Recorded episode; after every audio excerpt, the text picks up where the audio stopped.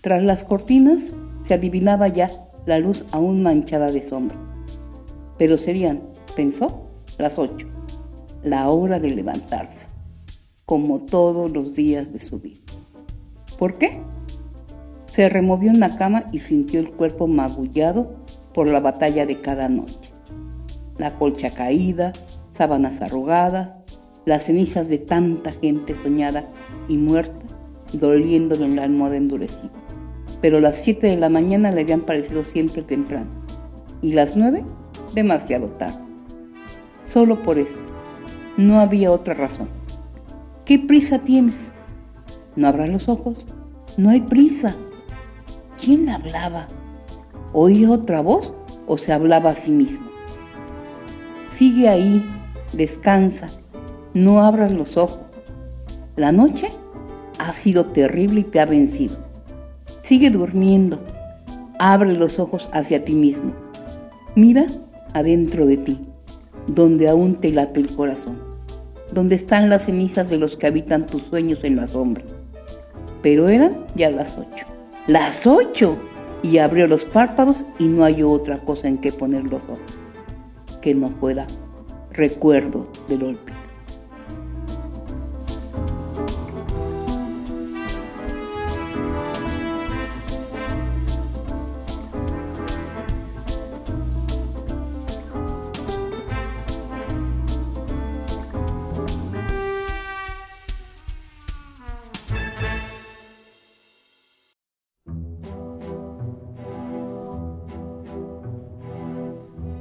Escuchamos No hay prisa en abrir los ojos, de Medado Fraile, en voz de Gabriela.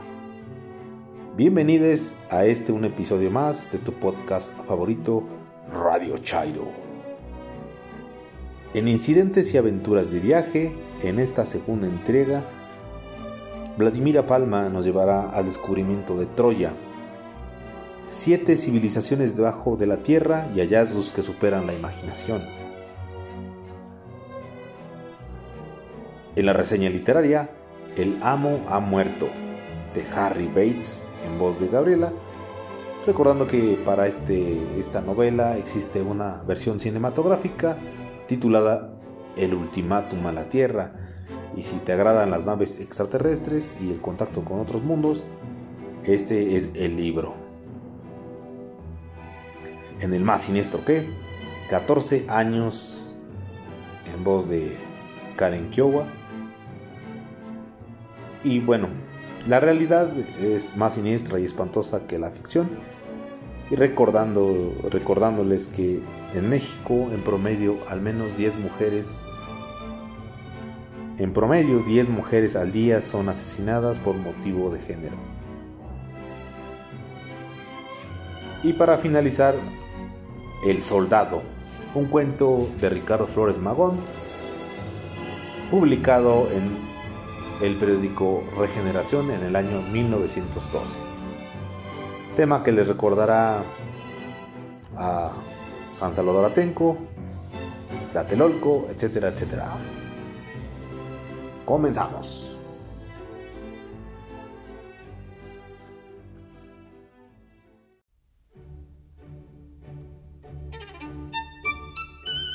Excelente inicio de semana, estimados escuchas de Radio Chairo. En la entrega anterior de su podcast favorito, platiqué los inicios de la búsqueda de Troya por Heinrich Schliemann, narrado por el periodista y escritor C. W. Seram en su libro Dioses, tumbas y sabios. Continuamos estos relatos para ser partícipes de un gran descubrimiento arqueológico. Soy Vladimira Palma, en Twitter me encuentran como arroba Vladpalma y en esta ocasión nos trasladaremos a las costas de Turquía. Heinrich Schliemann se había convertido en un hábil comerciante, cuyo gusto por los idiomas lo hicieron políglota. Después de aprender griego, retomó su pasión por los clásicos helénicos y sus sueños de infancia fueron posibles. Realizar excavaciones en el lugar en que podría estar Troya. Sí, la Troya de Homero. C.W. Seram nos relata los trabajos arqueológicos de Schliemann en la siguiente narración. En abril de 1870 empezaron sus excavaciones, que en 1871 duraron dos meses, y en los dos años siguientes cuatro meses y medio en cada uno. Tenía unos 100 obreros a su disposición. Estaba intranquilo, impaciente y nada le detenía, ni las malignas fiebres palúdicas que los mosquitos transportaban de los pantanos, ni la carencia de agua, ni la rebeldía de los obreros, ni la lentitud de las autoridades y la falta de comprensión de los científicos del mundo entero, que le consideraban como un loco o cosa peor. En lo alto de la ciudad se había erguido el templo de Atenea. Poseidón y Apolo habían construido la muralla de Pérgamo. Así decía Homero. Por consiguiente, en medio de la colina debía de levantarse el templo y a su alrededor, con sus cimientos bien clavados en tierra, la muralla de los dioses. Empezó a excavar en la colina y halló resistencia de muros que le parecían insignificantes y en efecto venció tal resistencia derribándolos, halló armas, utensilios domésticos, joyas y vasos, testimonio irrefutable de que allí había existido una rica ciudad. Pero hallaría aún otra cosa que por primera vez haría sonar el nombre de Heinrich Schliemann por el mundo entero. Bajo las ruinas de la nueva Ilion halló otras ruinas y debajo de esta otras más, pues aquella mágica colina parecía una inmensa cebolla cuyas capas habría que ir deshojando una tras otra. Y cada una de estas capas parecía haber sido habitada en épocas muy distintas. En ellas vivieron pueblos que luego habían desaparecido. Allí se habían construido ciudades y se habían derrumbado. Habían dominado la espada y el incendio, pero una civilización había sucedido a otra y cada vez se había vuelto a elevar una nueva ciudad de seres vivos sobre la antigua ciudad de los muertos. Cada día traía una nueva sorpresa. Schliemann había ido para hallar Troya homérica, pero en el curso de los años, él y sus colaboradores hallaron siete ciudades sepultadas y más tarde otras dos nueve miradas a un mundo insospechado y del que nadie tenía noticia. Pero, ¿cuál de estas nueve ciudades era la Troya de Homero, la Troya de los héroes y de la lucha heroica? Estaba claro que la capa más profunda era la prehistoria, la más antigua, tan antigua que sus habitantes aún no conocían el empleo del metal y que la capa más a flor de tierra tenía que ser la más reciente. Guardando los restos de la nueva Ilion, donde Jerjes y Alejandro habían sacrificado a los dioses. Schliemann excavaba y buscaba, y en la penúltima y antepenúltima capas halló huellas de incendio, ruinas de fortificaciones poderosas y restos de una puerta gigantesca. Entonces estuvo seguro. Aquellas fortificaciones eran las que rodeaban el palacio de Priam, y aquella era la famosa puerta Esea. Y fue hallando tesoros, tesoros desde el punto de vista científico, por lo que remitía a su casa y lo que daba a los expertos para su valoración, íbanse perfilando la imagen de una época lejana, de un cuadro acabado en el cual se distinguían todos los detalles. Aquello constituía el triunfo de Heinrich Schliemann, pero también lo era de Homero, lo que había sido leyenda y mitología atribuido a la fantasía del poeta. ¿Acaso una anónima labor personificada en un ser inexistente cobraba vigorosa realidad al quedar demostrada su existencia? Una oleada de entusiasmo recorrió el mundo entero y Schliemann, que con sus obreros había removido más de 25 mil metros cúbicos de tierra, le pareció que tenía derecho a respirar un poco. empezó a dirigir su mirada a otras tareas y señaló la fecha del 15 de junio de 1873 como penúltimo día para las excavaciones. Y luego, un día antes de dar el último golpe de pico, halló lo que coronaría su trabajo con legítimo brillo dorado, inundando al mundo de admiración.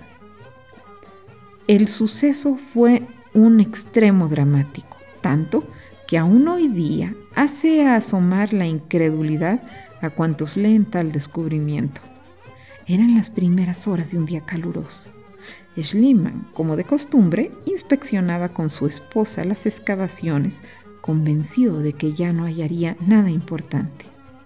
Mas a pesar de todo, siguió los trabajos lleno de atención había llegado a unos 28 metros de aquellos muros que Schliemann atribuía al palacio de Príamo cuando su mirada se fijó repentinamente en un punto que animó de tal modo su fantasía que se vio inmediatamente impulsado a obrar como bajo una sensación violenta.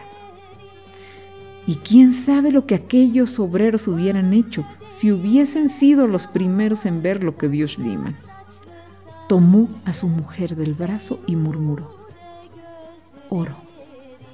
Ella lo miró asombrada. Pronto, dijo, manda a casa a los obreros inmediatamente. Pero, empezó la hermosa griega, nada de peros. Diles lo que te parezca, que es mi cumpleaños, que te has acordado de pronto y que todos tienen que celebrarlo con un día libre. Pero pronto, muy pronto. Los obreros se alejaron.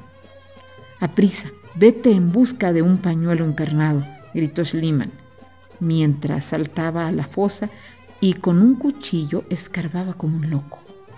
Enormes moles de piedra, escombros de millares de años quedaban suspendidos, de modo cada vez más amenazador sobre su cabeza, pero no le preocupaba el peligro.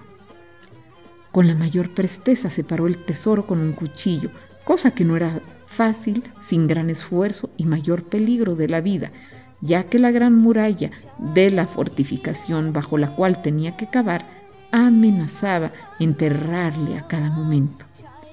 Pero a la vista de tantos objetos, cada uno de los cuales tenía un valor inmenso, me volví audaz y no pensé en un peligro alguno, cuenta él mismo. El marfil brillaba discretamente, el oro tintineaba. Su mujer tendió el pañuelo y éste se fue cubriendo de tesoros de valor incalculable. El tesoro de Príamo, el dorado tesoro de uno de los reyes más poderosos de los tiempos más remotos, amasado con sangre y lágrimas.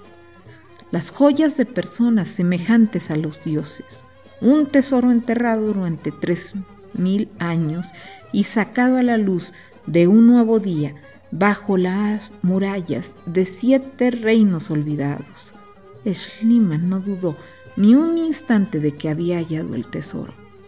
Pero poco antes de su muerte se demostró que se había dejado llevar por la embriaguez de su entusiasmo y que la Troya homérica no correspondía a la segunda ni a la tercera capa, sino a la sexta contando desde la más antigua, y que aquel tesoro pertenecía a un soberano mil años más antiguo que Príamo.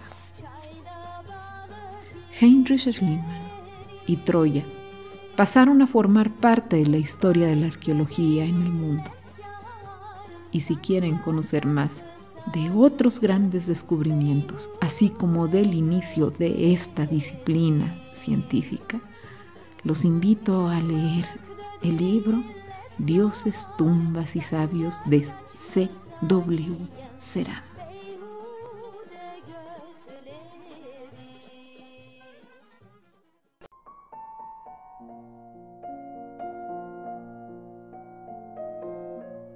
Hola, mi nombre es Gabriela, Gaby para los cuates y no cuates. Mi Twitter es arroba papian con Y inicial H después de la T y M final. Hoy voy a comentar El amo ha muerto, de Harry Bates.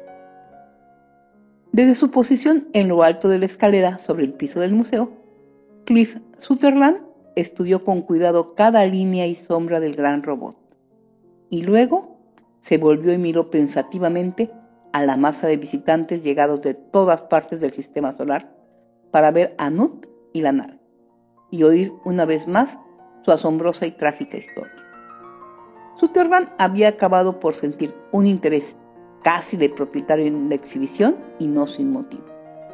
Había sido el único fotógrafo de prensa que se hallaba en los terrenos del Capitolio cuando habían llegado los visitantes de lo desconocido, y había obtenido las primeras fotografías profesionales de la nave. Había contemplado de cerca cada acontecimiento de los siguientes y locos días. Después, había fotografiado muchas veces al robot de dos metros y medio de alto, la nave y al apuesto embajador muerto, Clato, y su impotente tumba. Y dado que aquel acontecimiento seguía teniendo una enorme importancia como noticia para miles de millones de personas, de todo el espacio habitable, allí estaba de nuevo para conseguir más fotos y, si era posible, un mejor ángulo. Esta vez quería conseguir una foto que mostrase a Nut como extraño y amenazador. Las fotos que había tomado el día anterior no habían producido el efecto que deseaba y esperaba lograrlo hoy, pero la luz aún no tenía la adecuada luminosidad y tenía que esperar a que se hiciera más tarde. Los últimos componentes de la michedumbre admitida en aquel grupo se apresuraron a entrar, lanzando exclamaciones ante las amplias y nítidas curvas verdes del misterioso vehículo espacio-temporal, olvidando luego completamente la nave al ver la asombrosa figura y la gran cabeza del gigantesco Nut. Los robots articulados de una burda apariencia humanoide eran bastante corrientes, pero los ojos de los terrestres jamás habían visto nada como aquello. Pues Nut casi tenía la forma exacta de un hombre, de un gigante, pero humano, de metal verdoso.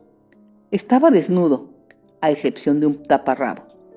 Se alzaba como el poderoso dios de las máquinas de alguna civilización científica jamás imaginada, y en su rostro se veía una expresión osca y pensativa.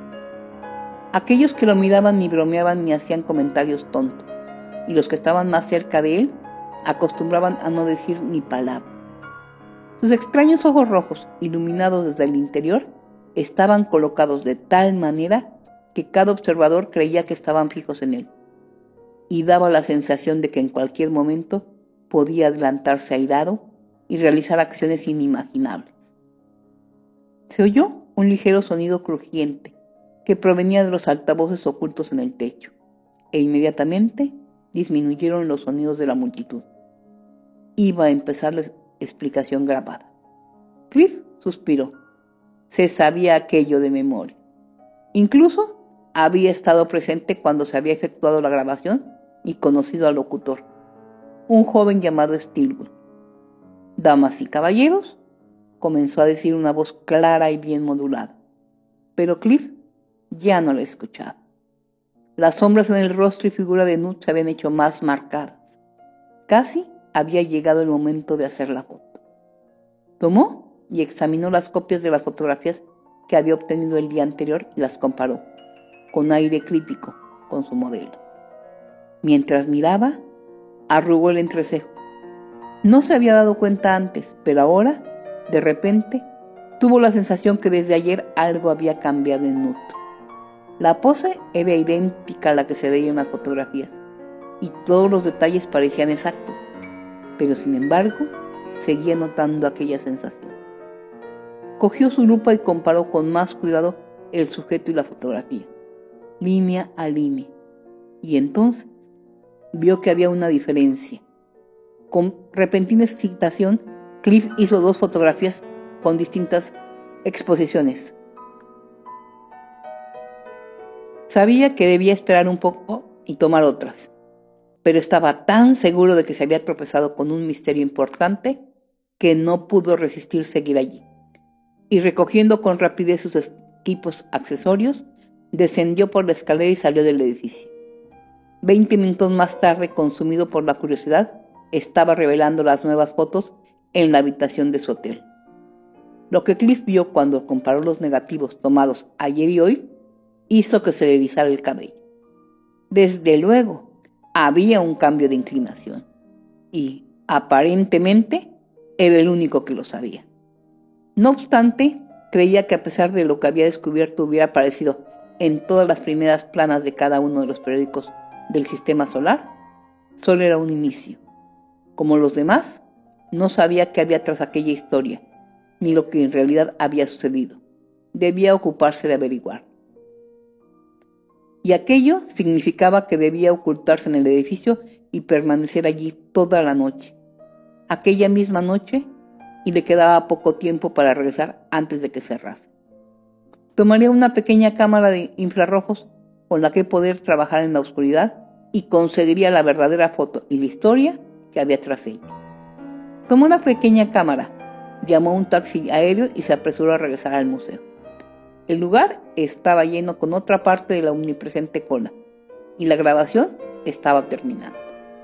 Dio gracias al cielo de que su convenio con el museo le permitiese entrar y salir a su libre albedrío. Ya había decidido lo que iba a hacer. Primero fue hasta el guarda y le hizo una única pregunta, y su rostro se iluminó por la expectación cuando oyó la respuesta que esperaba.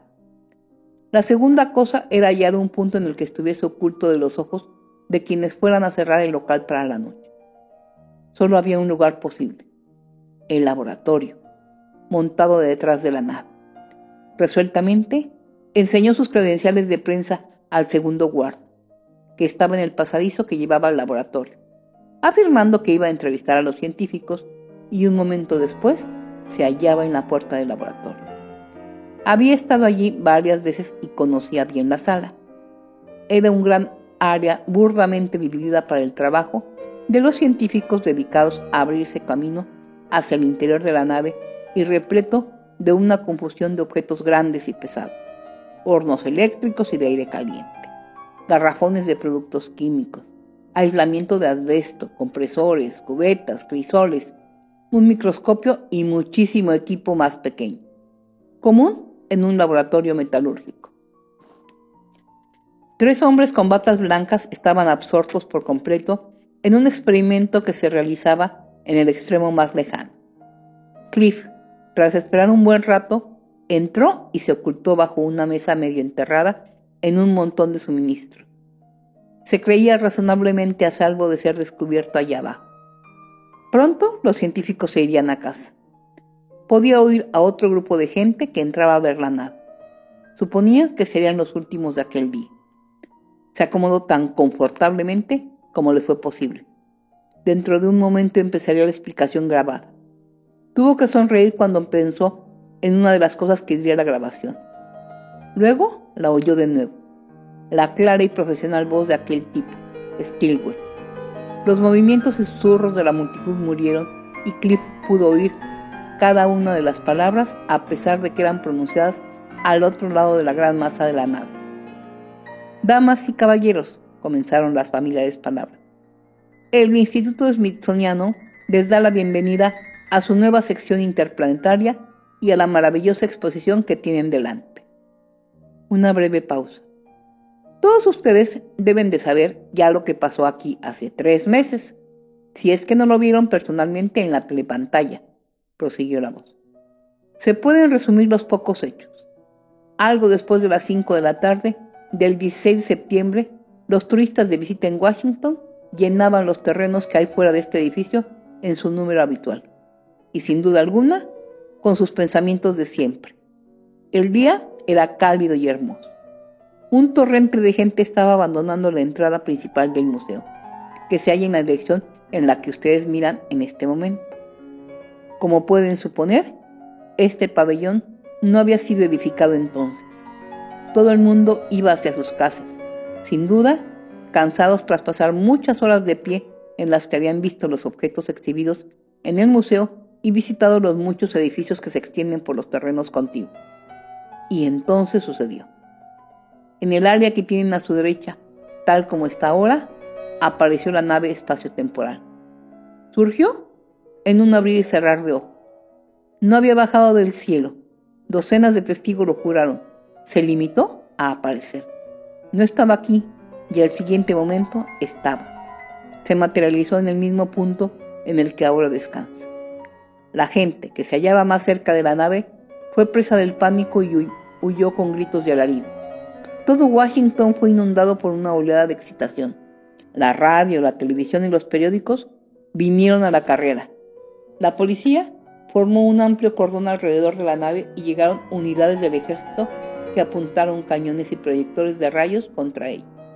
Se temía que se fuera a producir la más horrible de las catástrofes, pues desde un principio todo el mundo estuvo de acuerdo en que no se trataba de una espacionave llegada de ningún punto del sistema solar. Hasta los niños sabían que en la Tierra solo se habían construido dos espacionaves y ninguna de ellas en cualquiera de los otros planetas y satélites. Y de esas dos, una había sido destruida al ser atraída por el Sol y la otra acababa de comunicar su llegada a Marte. Además, las construidas aquí tenían un casco de una dura aleación de aluminio, mientras que esta, como bien pueden ver, está hecha con un metal verdoso desconocido. La nave apareció y se quedó ahí. Nadie salió de ella y no había signo alguno de que contuviese ningún tipo de vida. Esto, como todo lo demás, hizo que la excitación llegase a un clímax. ¿Quién o qué había adentro? ¿Serían amistosos u hostiles los visitantes? ¿De dónde venía la nave?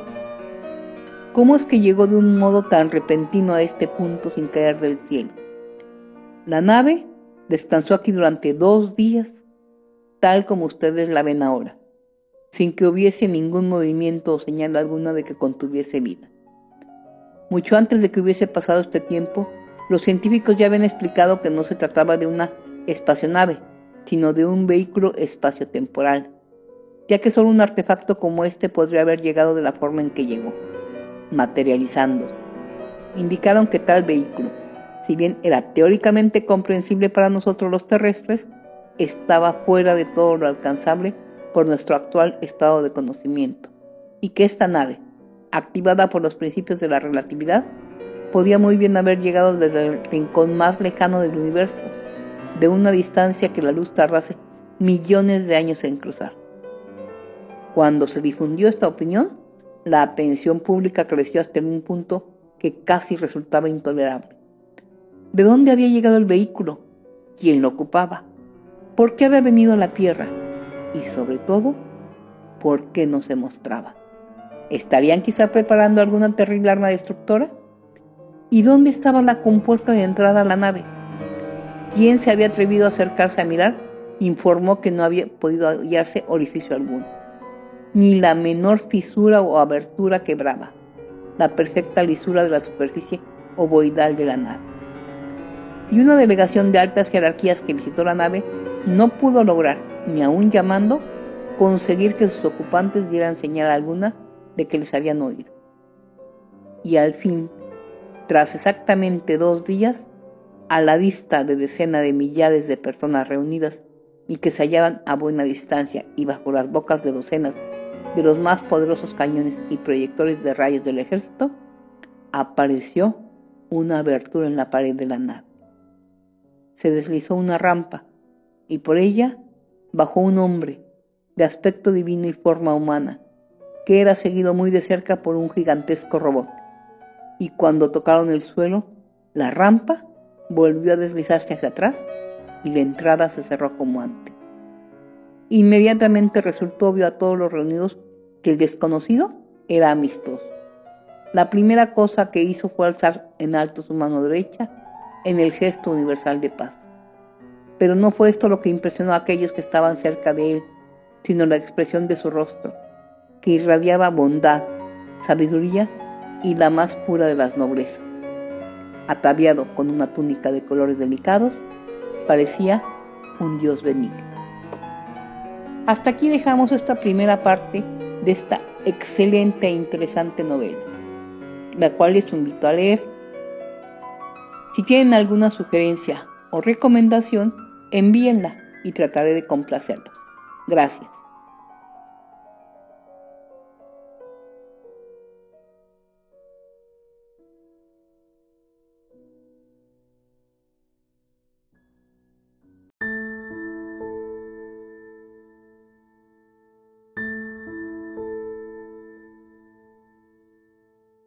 Buenos días, buenas tardes, buenas noches, escuchas de Radio Chairo. Soy Katrina. En este más siniestro que traigo para ustedes una historia. ¿Será real? ¿Será ficción? Júzgalo tú.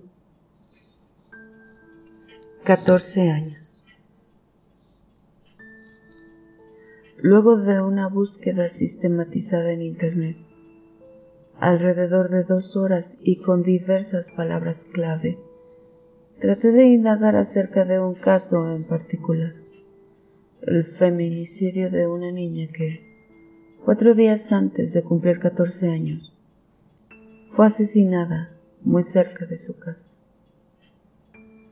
Al indicar México más niña de 14 años, más, asesinada.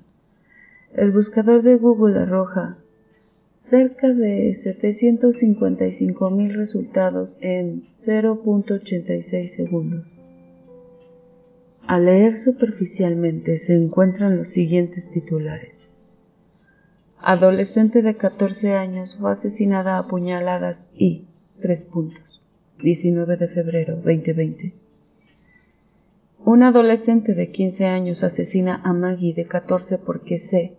Tres puntos. 17 de junio 2020. Niña de 14 años es asesinada por joven de 15 por no querer. Tres puntos. 17 de junio 2020. Apenas iniciaba el 2020 cuando la comunidad de San Miguelito en Aguascalientes, México, se teñía de negro al registrarse el brutal. Tres puntos. Asesinan a niña de 14 años en Puebla, 18 de febrero 2020.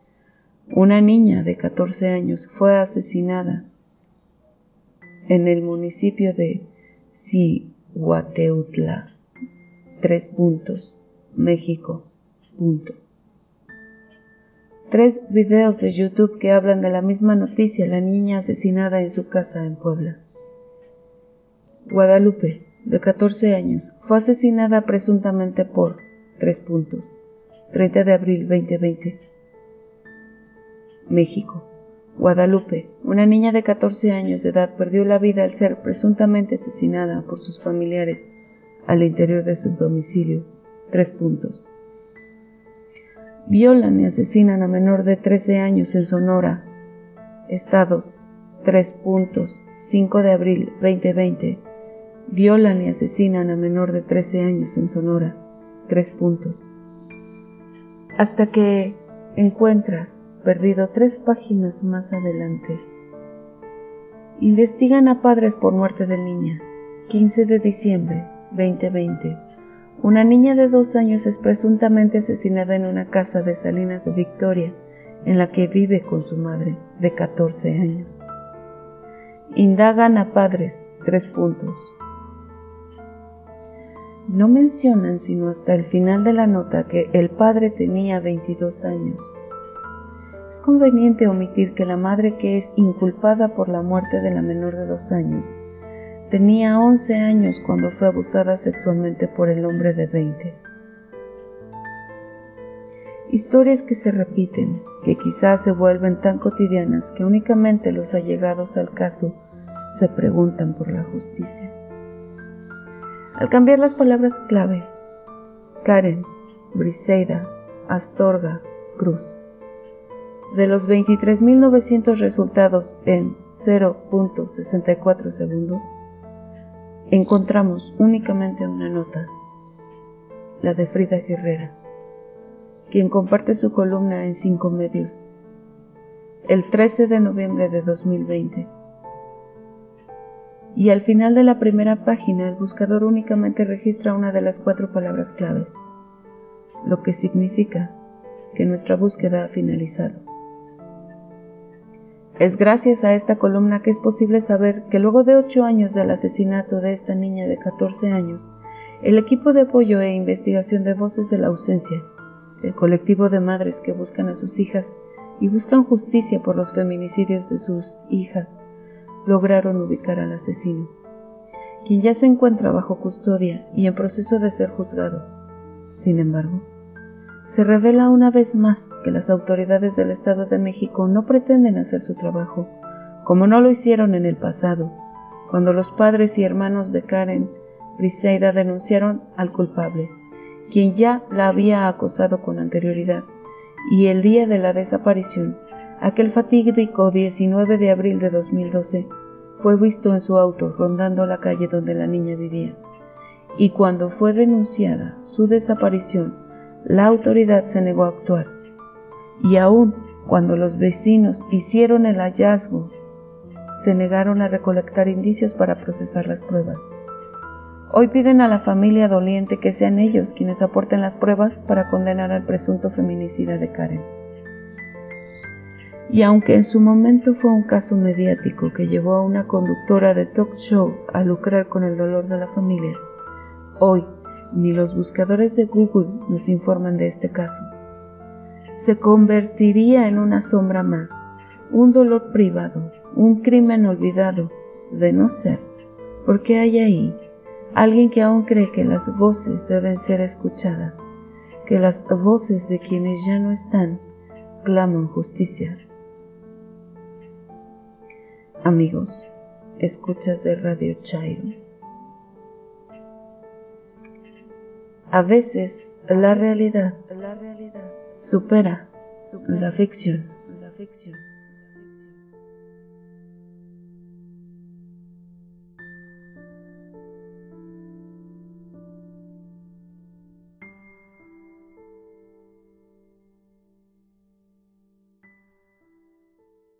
Regeneración.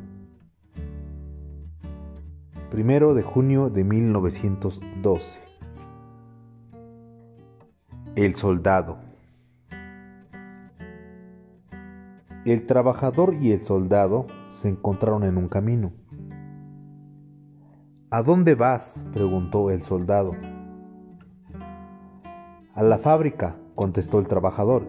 ¿Y tú a dónde vas? Voy al cuartel. El pueblo de X se ha sublevado y hemos recibido órdenes de ir a sofocar la rebelión a sangre y fuego. ¿Pudieras decirme, preguntó el trabajador, por qué se ha sublevado esa gente?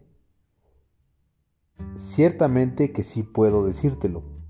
Esa gente de la noche a la mañana se negó a pagar los alquileres de las casas los arrendamientos de la tierra, las contribuciones al gobierno, y cuando la autoridad se presentó para echar de las casas a los inquilinos y expulsar de la tierra a los arrendatarios, al mismo tiempo que al hacer efectivo el pago de las contribuciones al gobierno, los habitantes se resistieron, apuñalearon al juez, al notario, a los escribientes y a los gendarmes al presidente municipal y a todos los cagatintas. Quemaron los archivos y enarbolaron en el edificio más alto una bandera roja con una inscripción en letras blancas que dice Tierra y Libertad. El trabajador se estremeció, pensó que eran los de su clase, los pobres, los desheredados, los proletarios, los que se habían rebelado. ¿Y vas a abatirlos? preguntó al soldado. Claro que sí, respondió el esclavo de uniforme. Esos habitantes están atentando contra el derecho de propiedad individual y el deber del gobierno es cuidar los intereses de los ricos. Pero tú no eres rico, dijo el trabajador al soldado. ¿Qué interés tienes en matar a esas gentes? Tengo que hacer respetar la ley, dijo secamente el soldado. ¿La ley? gritó el trabajador. La ley sostenedora del privilegio, la ley que es carga para los de abajo, garantía de libertad y de bienestar para los de arriba. Tú eres pobre y sin embargo sostienes la ley que aplasta a los de tu clase. Tus padres, tus hermanos, tus parientes son pobres los que se han sublevado en X son pobres, que sufren lo mismo que tú y tus padres y tus parientes, y tal vez algunos de los de tu familia figuren entre los rebeldes. El soldado se encogió de hombros, escupió sobre el hierbajo que bordeaba el camino, lanzó una mirada de desprecio al trabajador y gritó altanero. La ley debe estar sobre todas las cosas. Si mi padre le infringe, a mi padre mataré, porque así me lo ordena la ley. Bueno, dijo el obrero, marcha a asesinar a la carne de tu carne y a la sangre de tu sangre. El trabajador y el soldado continuaron su marcha en direcciones opuestas. El primero a trabajar para hacer más rico al amo, el segundo a matar para asegurar al amo el tranquilo disfrute de sus riquezas. X era teatro de una actividad, de una alegría, de un entusiasmo sin límites. Los tristes semblantes de la, de la víspera habían desaparecido. Todos los habitantes estaban en la calle celebrando el Día de la Libertad. Un anciano arengaba a la multitud de esta manera. Compañeros, ahora cada uno de nosotros es el amo de sí mismo. Celebremos nuestra victoria.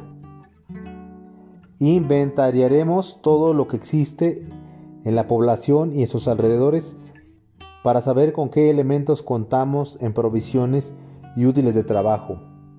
Y en segunda, mis hermanos, una vez que hayamos celebrado nuestro triunfo, dediquémonos a trabajar para producir cosas útiles y para todos.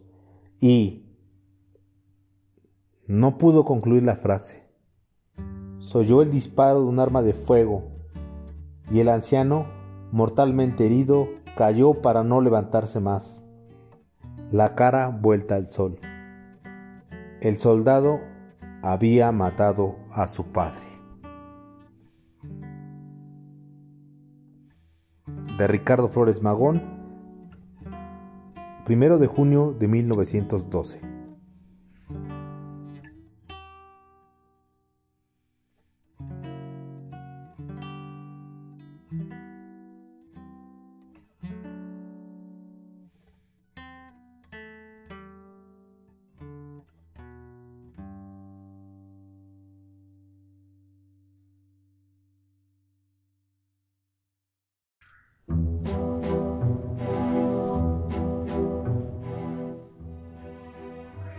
Muchas gracias por sintonizarnos. Espero que el contenido del actual podcast haya sido de su total agrado. Comentarios, sugerencias e interacciones en Twitter nos localizan en arroba Radio. Espero que aún siga nuestra cuenta por ahí. Y si no, pues abriremos otra y otra y otra. Nuestra total solidaridad con nuestra compañera Karen Kiowa Igual si quieren dejarle un mensajito en nuestro Twitter de Radio Chairo les recibimos sus mensajes. Mi recomendación personal, hagan el amor, no la guerra. Sigan rebeldes, permanezcan rebeldes. Hasta la próxima.